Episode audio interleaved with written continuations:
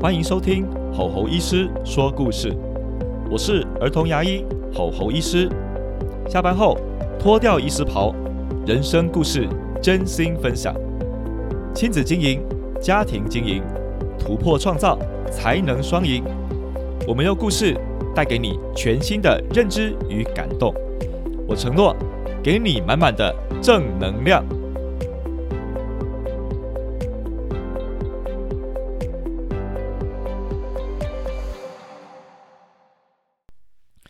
Hello，欢迎来到吼吼医师说故事，我是儿童牙医吼吼医师。今天要聊些什么呢？啊，今天呢，呃，会回应一下哈，我的朋友啊对我的提问，会先从这样开始哦。他是这样的，他就说呢，啊，猴啊，你呢又会拍片，然后呢又要带小孩，然后又要录 Podcast，又要经营粉砖。然后又要看诊哦，你是怎么做到这个时间管理的呢？感觉你做了很多事情诶。嗯，的确是哦。听起来我后来想想也觉得啊，对啊，到现在我怎么做了这么多事情啊？因为现在呢，我开始提升我的时间管理系统哦，把我的 APP 啊重新的做一下整合，然后呢，把我生活当中的每一个任务做分类，我才发现说，哎，对，同时我在进行很多的事情。哦，那更不用讲，说我明年要准备要写书啊，还有呢，最近要办一些什么小小牙医营的营队等等的哦，他们都同时在进行。那我觉得时间管理这个部分是很重要的。那我以前也一直都在做，好，那也不断的在提升当中。那同时呢，我也发现说，如何让自己保有好心情，我觉得很重要。因为如果心情不好的时候呢，我什么时候都不想做，甚至呢，啊，保持好的体力也很重要。所以呢，啊，我也不断的呢，就是会花时间哦，哦，在啊锻炼我的体力啊，哦，去请教练重训啊等等的，然后去跑步，哦，这个部分就是就算再忙碌也不会放掉哦。那另外就是，呃，带孩子方面其实真的很花时间，真的。那一个在外工作啊，当爸爸的人呢，其实呢不好方面讲带孩子怎样啦？我觉得花最多时间的还是妈妈哈，也就是我的太太。呃，应该说要感谢太太的支持，那我自己当然也会帮忙带小孩啊，做家务等等的。呃，我在带小孩做家务的时候呢，其实尽量不会捞过界，就是如果这个孩子他的发展他已经。到了一个程度，我就尽量会让他自己做责任分担。像昨天呢，带他去骑脚踏车，他脚踏车摔倒了，但是我拍拍他之后呢，还是鼓励他自己把脚踏车牵起来，我就没有帮他牵了哦。哦，有时候是这样的状况。那另外呢，还有就是啊，对了，还有一个呢，就是要早起。怎么说呢？早起这件事情哦，呃。就是我发现我很多同业哈，好像不太容易做到，因为看诊要看很晚，常常呢晚上呢十点十一点才回到家哈。那早起这个部分呢，呃，我有时候有做到，有时候没做到。那最近呢跟了很多一些成功人士交流哈，他们身价都是破亿的哈，才发现说啊，他们都有早起的习惯。所以呢，我再次的 燃起了这个呃想要早起的念头，目前也都做了几个礼拜了。我觉得效果很好哈。首先早起的话呢，我一定会让自己早睡，并且呢，好好做一些呢，就是呢啊睡前的仪式，以及呢晨间呢也会开始做一些仪式哈，譬如说锻炼呼吸法啊，哦做晨间的冥想祷告啊，哦或者写一些感恩日记啊，好再开启今天一整天。所以呢，早起的仪式呢做下去之后呢，整个人就不一样了，精神就很好哈。像现在你听到这个 podcast 录音啊，其实它大概就是早上七点多录的哦。最近有另外一个人问我问题哈，我也觉得蛮有趣的哈，也在这边回答一下。呃，他是个儿科医师啊，不是黄崇尼医师本人啦，不是哈，是另外一个儿科医师哈，我们交情还不错。嗯，他就问我说：“哎，猴猴啊，你又会写文章，然后又会拍影片，又会办营队。”因为录制 Podcast，请问一下，你是怎么学习到这些东西的呢？还是你小时候就有呢？诶，这个问题真的问得很好哦，让我重新的去思考了一下，我小的时候发生什么事哦。诶，的确啦，小时候有上作文班，有的。然后呃，小时候喜欢画漫画，喜欢编故事，这个也有。那在过程当中呢，也我也有参加过投稿哦，学生时代参加过投稿。那个时候，那个学校投稿的主题是什么呢？好像是一个。好老师征文活动吧，我就是表扬一个呃，我在修这么多课程里面呢，我很感念的一个老师哦。我写完了，然后我拿到了特优吧，哦，就拿到了奖学金，诶，五千块，稿费五千块啦，那时候很开心哈。那过程当中，呃，其实我以前有组过乐团，嘿，以前那个时代很喜欢玩音乐啊，当主唱啊，觉得很帅啊。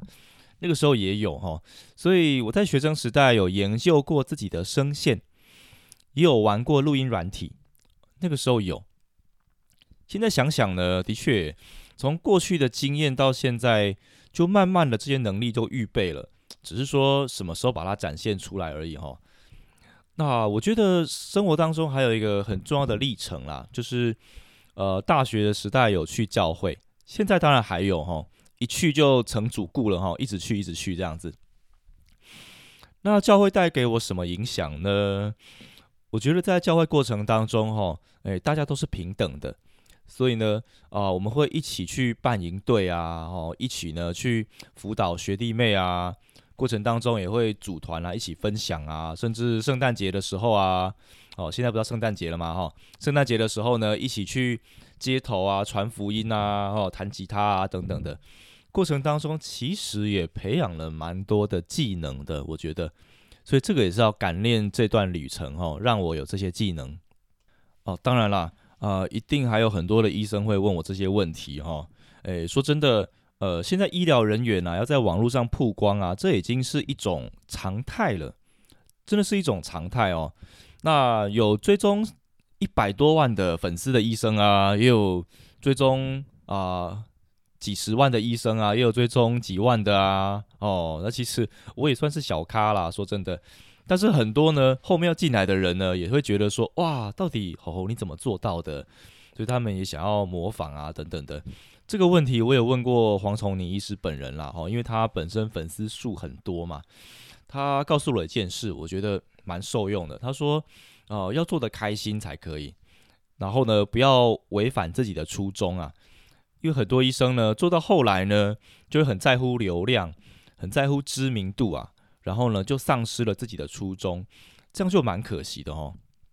甚至很多医生啊，很想要很快的把流量变成钱，转换成钱，然后呢，去做了一些原本自己不喜欢的决定，这个也是要小心哦。丧失初衷之后呢，听说有些医生啊，就还患忧郁症等等的，这得不偿失啊。好，我们一开始其实。主要的收入是看诊啊，是在帮病人看病。可是呢，要斜杠跨到这个领域的时候呢，其实也会经历过很多挫折啊，或是很多自我怀疑的状况，其实都会有的。那我现在为什么会继续录 Podcast 呢？其实呢，一开始录的时候呢，是因为我确诊嘛，然后呢，我的一个同业哈，卢医师鼓励我说：“哎，你看我都录一百集了，其实不会很难啦，就录啊。”哦，那。现在的感觉是它是一个乐趣。我觉得在录制的过程当中呢，首先呢，我也整理了我自己的思绪哈，那我也重新的沟通了我的价值观，所以我觉得对我自己很有帮助啊，对我自己的生活当中啊，跟别人讲话啊，或是激励自己啊，很有帮助，所以我会继续录下去，因为我觉得它是个乐趣。哦，那时间不多没关系啊，我就零碎的时间慢慢录就可以啦。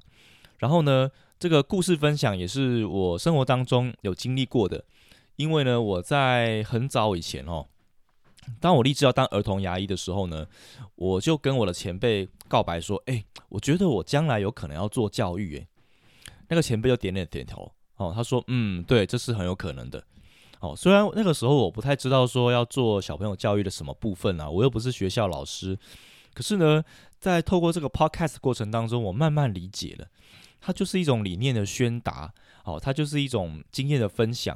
我觉得它也是做教育的一种，哦，所以其实现在做起来很开心，因为它符合我几年前的初衷。哎，原因是这样子。所以呢，如果刚好你在听的时候，你也有想要录制 podcast，或者是你刚好是医疗人员，或者是你认识医疗人员的话呢，希望这番话对你很有帮助哦。今天要聊的故事啊，其实呢是跟自责哦，自我的自责备的责哈相关的主题哈。哎，标题是你也是自责一哥一姐吗？呃，为什么这么说呢？因为我觉得台湾是一个高度啊啊有压力的一个国家哦，而且呢，嗯，从体制内的学校的开始呢，就被常常被要求要求完美哈，然后呢，在工作上也是常常必须要求完美，所以过程当中呢，我们不太会嘉许自己，只是很多的呃自责。那自责有时候呢，不是。表象的，有时候是理象的哦，就像萨提尔沟通模式里面冰山里面的底层啊，有时候是这样的哦。所以呢，我觉得这个议题一直都很有趣，它也发生在我实际的经验中哦。所以用一个故事来跟大家分享哦。一个炎热的午后，在某场亲子演讲中，我扮演了讲者，跟台下的家长与小朋友互动，讲的呢。是我拿手的主题：儿童蛀牙的预防与保健。在场的年龄分布很广，有一二岁的家长，也有小朋友比较大的，哦，上了幼稚园的，也有小学生的家长，也有人呢是还没有生小孩，但他想要先来听。一般来说啊，台湾的民众呢常常会冷静的盯着讲者哦。然后呢，坐在远远的地方啊，都不会发言。常常我说还有问题吗？大部分啊，可能都没有人有问题啊，或者是有一两位。所以呢，这次啊，我特别安排了一些互动的桥段，也会 Q 人问问题，然后还有有奖征答。希望呢，家长们的记忆啊，可以因此再深一点。我们度过了一个啊炎热的午后，在会后呢。一位妈妈把我拦住，用很轻柔细语的语气问我：“侯医师，请问小朋友要怎么刷牙才可以刷干净呢？”呃，这个问题其实我刚刚演讲的时候有教哦。简单来说，就是两颗两颗慢慢刷，起点同时也是终点。另外啊，选用小头的软毛牙刷，这是口诀哦。呃，请问你是刚刚没有来，还是说有地方没有听懂？其实我有努力帮小朋友刷牙，可是他还是蛀牙了。嗯，我想说，是不是我哪里没有帮他刷干净呢？这样啊？请问你的小孩几岁呢？啊，现在三岁，一个男宝。啊，很活泼好动的年纪呢。其实我从他一岁起就很害怕他蛀牙，所以天天啊三餐都帮他刷牙。只是啊后来我要复职回去上班了，就无法全天带他，我就给保姆带。虽然保姆都声称有帮忙刷牙了，但我总一直怀疑他有没有帮忙刷干净。呃，请问一下，你是什么时候发现蛀牙的呢？他上幼稚园后。有一次啊，学校请牙医来检查，牙医发现有蛀牙，而且还不少颗，所以呢，就在通知单上写要来复检。那我觉得很不可思议啊，平常都盯得好好的，怎么会突然很多蛀牙？诶，妈妈，我想请问一下哈，小朋友平常吃饭速度如何呢？大致上都很慢，在学校听说也是。老师都要帮忙催啊，在家里面也要三催四请的，我都很精心准备很营养的食材给他，啊，可是他都不吃，或是只是含着跟我作对。讲到这边的时候呢，我稍微静默了几秒钟哦，然后呢，仰头沉思。侯医师啊，对不起，打扰您了。我知道我儿子问题很复杂，可能一直问也不一定有答案。我只是觉得我到底哪里没有做好。我打破沉默，开始对妈妈说：“这位妈妈呀，我跟你说，首先呢，请不要再自责喽。在我听来啊，你是很认真的妈妈。这个问题啊，是个社会性的问题啊，系统性的问题。呃，首先呢，我们常常都被灌输啊，牙齿没有刷干净就会蛀牙，所以呢，很多家长啊就一直抱着这个信念，一直纠结在我有没有把孩子的牙刷好这件事情上。但事实上啊，牙垢的残留啊，不一定马上会造成蛀牙的。这也跟口内的酸碱性啊，以及口内的一些生物菌种、菌落有关系哦。它其实口内是一个复杂的生态系，不见得牙齿没有刷好就一定会蛀牙哦。哦，当然有刷好，你的几率会比较低是真的，但其实还有其他影响的因素哦。比如说啊，现在比较常见的是小朋友饮食习惯哦。因为现在小朋友啊吃的精致加工淀粉很多啊，饼干啊、糖果啊、面包啊，甚至有些白饭啊、面条啊吃多了啊，也有可能会蛀牙哦。哦，另外啊，吃饭慢本身啊也是会提高小朋友的蛀牙率啊。听了你儿子的状况啊，觉得不一定是刷牙的问题哦，有可能是饮食习惯造成的。医师。你是说让他吃快一点吗？我是想让他吃快一点呢，可是我们现在怎么催都没有用，他就是很慢。呃，妈妈，其实啊，有时候这个小朋友吃饭慢了这件事情啊，不一定要用催的哦。其实呢，我们想想看，为什么小朋友会吃饭慢呢？其实啊，现在的小孩啊，一天都吃蛮多餐的哦，除了早餐、中餐、晚餐外啊，那。外加水果和点心就很多了，常常五六餐，不是吗？那小朋友根本就很难体会什么叫饥饿的感觉啊。另外啊，如果这个小朋友没有什么运动的话，那有可能上一餐根本就没有消化，就要吃下一餐了。这是现在小朋友常见的问题哦。所以呢，呃，简单的来说啊，多让他去运动，多让他呢，呃，自由的选择自己想吃的食物哈。啊，当然啦，前提是健康的食物，不要逼迫他吃完，让他有点自由，甚至有时候呢，让他有点饥饿的感觉，哦，让他认识食物长什么样子，这些都是一个着手的方向哦。哦，当然了，妈妈，如果日后我有开饮食相关的课程，我会再邀请你来听。哦，谢谢侯医师，我知道了，我会再努力看看。在道别前啊，我再次鼓励了妈妈。妈妈，在我看来啊，你是个很认真的家长哦，你做的很好，所以不要再自责喽，给自己一点鼓励好不好？妈妈没有说什么，她只是再次看着我微笑，然后呢，默默的转身离去了。其实啊，这是个我常被问的问题哦。家长们常常会纠结在自己有没有刷干净这件事情上，但后来呢，我都开导他们说，其实，呃，蛀牙跟有没有刷干净，呃，有时候不见得是完全百分之百相关哦，还有其他的因素这样子。另外啊，其实我也常常在开导呃家长啊，有关于呃，如果真的小朋友蛀牙了，不见得是你真的没有做好哦，其实呃，小朋友的成长是有很多的面向的。啊，我们不要求自己一定要当一百分的家长，其实我们也不知道什么叫一百分的家长哦。我自己带小孩，我也有犯错的时候啊。但是，难道我要一直自责到底吗？但也许小朋友根本他在乎的不是这个呢。呃，所以自责的这件事情啊，也一直是我们人生的课题哦。我们从小到大，常常被灌输着要考一百分，如果考了九十五分，老师总是会问你。没有的那五分跑哪去了？却不会去嘉许你说：“嗯，你得了另外的九十五分了。”我们的人生常常是这样子，到就业也是，到经营家庭也有可能是这样的状况。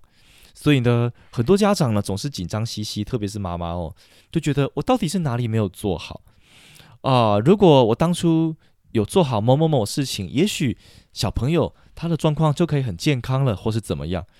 但是这只是假设啊，有时候啊不一定是真的，呃，有时候真的我们在带小孩的过程当中出了一些问题，或者是因着我们过去没有人告诉我们啊带小孩要怎么带，我们犯了一些错误在改正，其实我觉得都可以啊，都很 OK 的啊，因为我自己也是在错误中学习啊，带着正向的观念，怎么样跟小朋友一起哦洗手哦一起陪他长大，我觉得这才是很重要的。